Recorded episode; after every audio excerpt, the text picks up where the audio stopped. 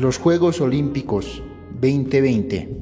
Si el mundo estaría recorriendo sus actividades en los diferentes campos económicos, por estas fechas se estarían hablando de, sobre los Juegos Olímpicos de Tokio 2020, pero se canceló para el próximo año, así que será la cuarta vez que se cancele la competencia por la pandemia del COVID-19.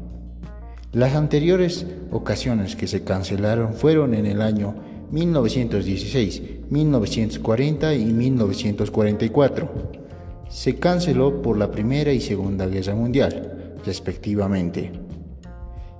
En Tokio se iban a entregar las medallas hechas de material reciclado. El próximo año se esperará que se puedan realizar las competencias con el nombre comercial de Tokio 2020. En más de 100 años de competencia e historia de los Juegos Olímpicos, se tuvo que cancelar por una enfermedad a nivel global. Escuchaste el podcast Converso